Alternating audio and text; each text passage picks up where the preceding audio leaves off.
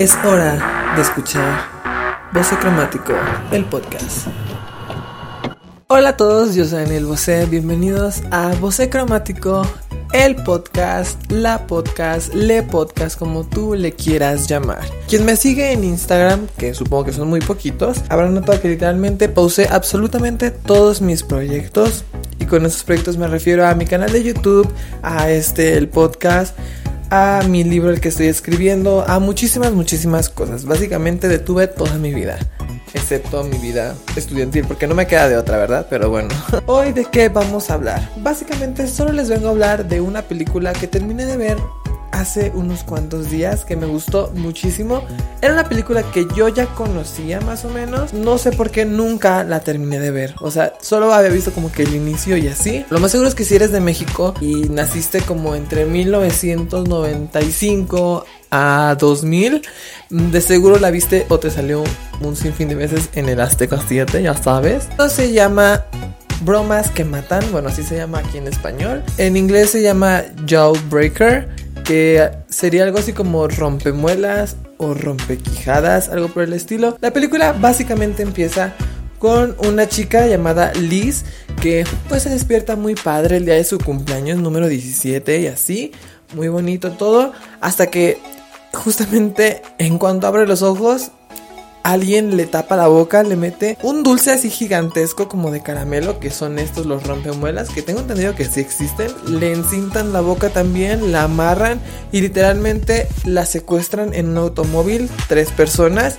Y bueno, casi casi al instante, en cuanto cierran la cajuela, nos damos cuenta que esas tres personas son sus mejores amigas. Sí, ya sé, what the fuck. Sus mejores amigas literalmente le estaban haciendo una broma bastante, bastante pesada de cumpleaños. Abren la cajuela y se dan cuenta que está muerta. Esa es la premisa principal de la historia y es una escena bastante, pues hasta cierto punto como heavy. Es una película de 1999, es una película que muchos consideran comedia adolescente, pero yo lo considero más que nada una historia oscura con toques de humor negro. Porque bueno, básicamente es de estas chicas que mataron a su mejor amiga y que tienen que encubrir este asesinato. O oh, por una u otra razón hay una chica que se entera de esto y la convierten en una de ellas tres. O sea, se puede decir que casi casi van a reemplazar a Liz con esta chica que fue hasta cierto punto testigo de lo que sucedió. Aparte, en sí la película es bastante colorida en términos visuales. Hay una gran explosión de colores, o sea, se nota muchísimo la saturación de cada uno de estos. Y sí, o sea, está grabado muy a lo chicas pesadas, muy a lo película adolescente de Netflix y demás. Y de hecho, Chicas Pesadas está fuertemente inspirada en esta película, en muchos personajes, muchas escenas, muchos como comentarios y así. Y también está como lleno de muchas referencias de cultura pop.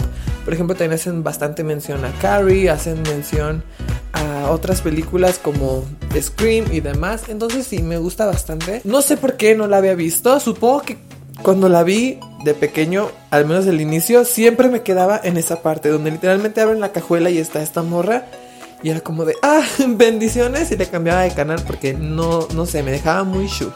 No con miedo, pero sí me dejaba como que en shook. Y se me hace curioso que básicamente la película, creo que ante el público general, este, como que quedó muy desaparecida, como que ya nadie se acuerda de que existe. Antes me acuerdo que como entre el 2005 yo creo al 2011 ponían esta película todos los domingos en el Azteca 7, o sea, no faltaba. Y ahora literalmente desapareció. Creo que no está tampoco en ninguna plataforma.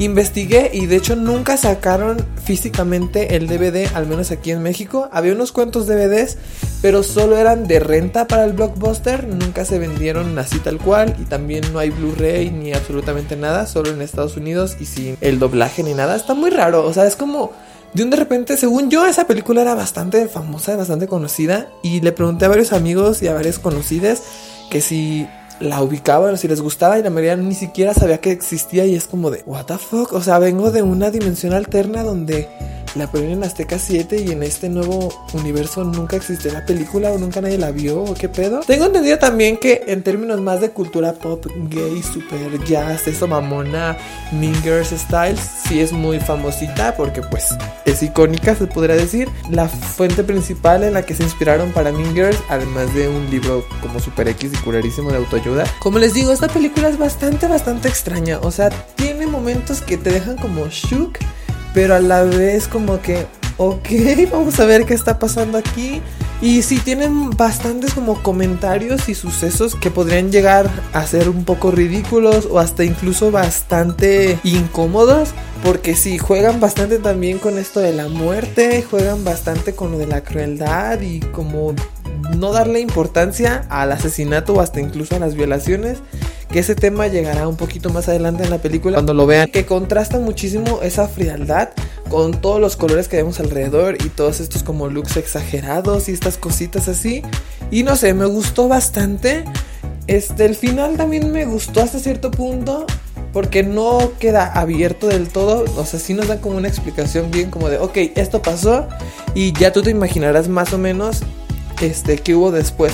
Pero me hubiera gustado que hubiera sido incluso más concreto. Yo creo que es un final cerrado en un 80%, yo creo. Sí me hubiera gustado a lo mejor unos 5 o 8 minutos más de ahora sí ya bien concreto. Ah, ok, pasó esto con esta persona y pasó esto con aquella y así y así. Pero sí te deja bastante claro la solución principal. Entonces está bastante bien. Sí, o sea, siento muy extraño el hecho de que, de que es como si absolutamente nadie supiera de la existencia de esta película.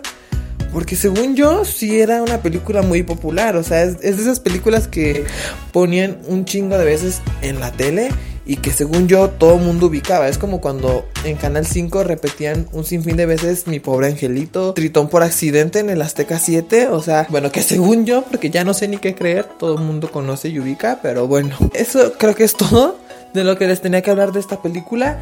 Me di cuenta también que no hay reseñas, no hay comentarios, ni tampoco datos curiosos de esta película en YouTube, ni en ninguna red se habla como que mucho de esto, lo cual se me hizo bastante raro. O sea, siento que estoy en un mundo alterno, no sé qué está pasando con, con todo esto, pero bueno, espero que se animen a ver la película. Si la quieren ver, me pueden mandar un DM a mi Instagram que es arroba vocecromático y yo con muchísimo gusto les voy a pasar el link de la película. La pueden encontrar en Facebook, tal cual, nomás le pones en Facebook Watch Bromas que Matan 1999, película completa y ya te sale. Y pues sí, para que la vean, porque según yo tampoco no está, al menos en Latinoamérica, en ninguna plataforma. O sea, no está ni en Amazon Prime, no está en Netflix, ni siquiera la subieron a YouTube ahí piratona. Igual se las puedo pasar por el bonito DM ahí en Instagram y así. Si tú ya viste esta película o si tú sí la conocías, por favor hazme saber qué te parece me la puedes hacer saber, pues obviamente en mi Instagram. No sé, me siento muy extraño, no sé qué hacer, no sé qué decir. También hace mucho que me deslinde de este bonito podcast. Pero espero que hayan disfrutado el capítulo y espero que no los haya enfadado y espero que se animen sobre todo a ver esta película porque es bastante extraña, pero es bastante entretenida y siento que a varias personas les puede gustar. Creo que eso es todo por este episodio. No les voy a decir que me van a estar escuchando el próximo domingo porque la verdad, como siempre, no sé si vaya a haber episodio el próximo domingo. Pero bueno, espero que hayan disfrutado este episodio. Y bueno, ustedes me estarían escuchando, eso espero, algún día. Adiós, los quiero. Pupu.